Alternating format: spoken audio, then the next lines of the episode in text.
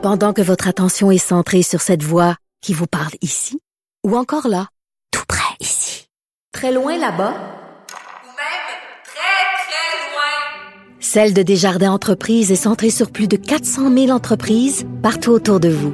Depuis plus de 120 ans, nos équipes dédiées accompagnent les entrepreneurs d'ici à chaque étape pour qu'ils puissent rester centrés sur ce qui compte, la croissance de leur entreprise.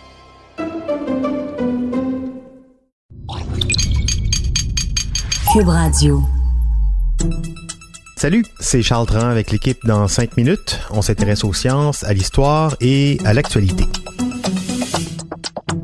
Aujourd'hui, on parle d'alcool en fait d'un alcool de synthèse, une molécule en développement qui s'appelle l'alcarel et qui permettrait à ceux qui le consomment d'avoir l'effet enivrant sans les conséquences sur le foie, le cerveau, sans les lendemains de veille liés à la consommation d'alcool.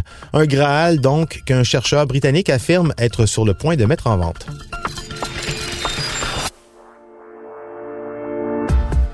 Son nom, David Nutt, un neuropsychopharmacologue anglais spécialisé dans la recherche sur les médicaments qui affectent le cerveau, spécialisé aussi sur les maladies telles que la toxicomanie, l'anxiété et les troubles du sommeil. L'alcarel, c'est son invention. C'est un alcool de synthèse sur lequel il travaille avec un collègue et homme d'affaires depuis 2014. Ils élaborent cette drogue, un genre d'alcool donc de synthèse qui produirait les effets récréatifs de l'alcool tout en étant moins dommageable pour le corps. Bon, David Nutt, comme son nom ne l'indique pas, il n'est pas fou. Il a longuement dirigé plusieurs instituts publics de santé, pharmacologie, psychologie, au niveau national au Royaume-Uni et même au niveau européen. On y reviendra. L'alcarel, donc, c'est son invention je sais pas pour le nom, une molécule qu'il a au départ baptisée Alcosynth, alcool de synthèse donc, et qu'il a développé pour offrir une solution sans danger aux gens qui aiment bien se mettre gorlot. Gros potentiel de santé publique, mais énorme potentiel économique aussi, on s'en doute. Pour lui, l'alcarel est à l'alcool ce que le vapotage est à la cigarette, une alternative moins pire, on va dire ça comme ça. Pour le moment, il n'a pas publié beaucoup de ses travaux de recherche. On ne connaît pas les effets à long terme, par exemple, sur la prise de, cette poudre. On sait simplement qu'avec quelques-uns de ses collègues, il en a fait l'essai sur, euh, eux-mêmes, dans les laboratoires, peut-être le soir avec une boule disco, on ne sait pas. Mais on sait aussi que pour le moment, ça vient sous forme de poudre et qu'il vaut mieux le mélanger avec des jus de fruits parce que ça goûte pas bon sur le goût déjà, le professeur Note essaie de se montrer convaincant disant que l'alcool non plus, ça goûte pas très bon quand on y pense. Demander euh, à un enfant de s'y tremper les lèvres, hein, berk, ça brûle. Mais comme euh, l'alcool et l'homme, c'est une relation millénaire, c'est pas plus, ben, on a appris à lui donner des saveurs, on a appris aussi à apprécier ce goût. Alors, on parlait de gros potentiel économique, bien entendu, mais revenons aux questions de santé publique. David Nutt est ce qu'on appelle un scientifique militant. En 2009, il était à la tête d'un comité consultatif sur le mésusage des drogues au Royaume-Uni. En se basant sur des faits et des statistiques euh, plutôt éloquentes, il ose dire que la consommation de LSD ou de cannabis est moins dangereuse que la consommation d'alcool.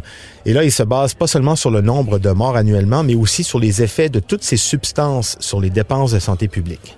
Ces prises de position basées sur donc des faits, des observations scientifiques, cliniques, mais qui pointait du doigt l'espèce d'aveuglement politique sur la question de l'alcool au Royaume-Uni, un problème de santé publique.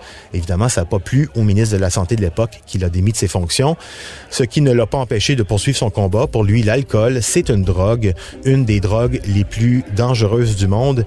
Le voici ici dans une conférence TED à Bristol. In fact, this is truly one of the most terrifying statistics. When I started in medicine in 1975, I was not in any sense expecting that towards the end of my career that alcohol would have become the biggest killer of men in this country. Première cause de mortalité des hommes en dessous de 50 ans au Royaume-Uni, c'est l'alcool. C'est pas une opinion, ce sont les faits. Donc, fort de ses convictions que la consommation d'alcool est un grave problème de santé publique, volontairement minimisé par l'État en plus, sans doute engourdi par un, gros lobby hein, de la boisson, fort de ses convictions, donc, le professeur Note s'est donné la mission de créer un substitut à l'alcool qui procure les effets positifs de l'alcool tout en diminuant les risques pour la santé. Grosse mission. Pour l'instant, pas de date de mise en marché de son Alcarel, ni de date pour le début de tests cliniques sur des humains autres que lui et ses potes. Pour l'instant, ce qu'on sait, c'est que ça semble prometteur sur des souris. On sait aussi que l'industrie des boissons alcoolisées s'intéresse de plus en plus à ces travaux puisqu'ils ont commencé à les financer à coups de millions. C'était en cinq minutes.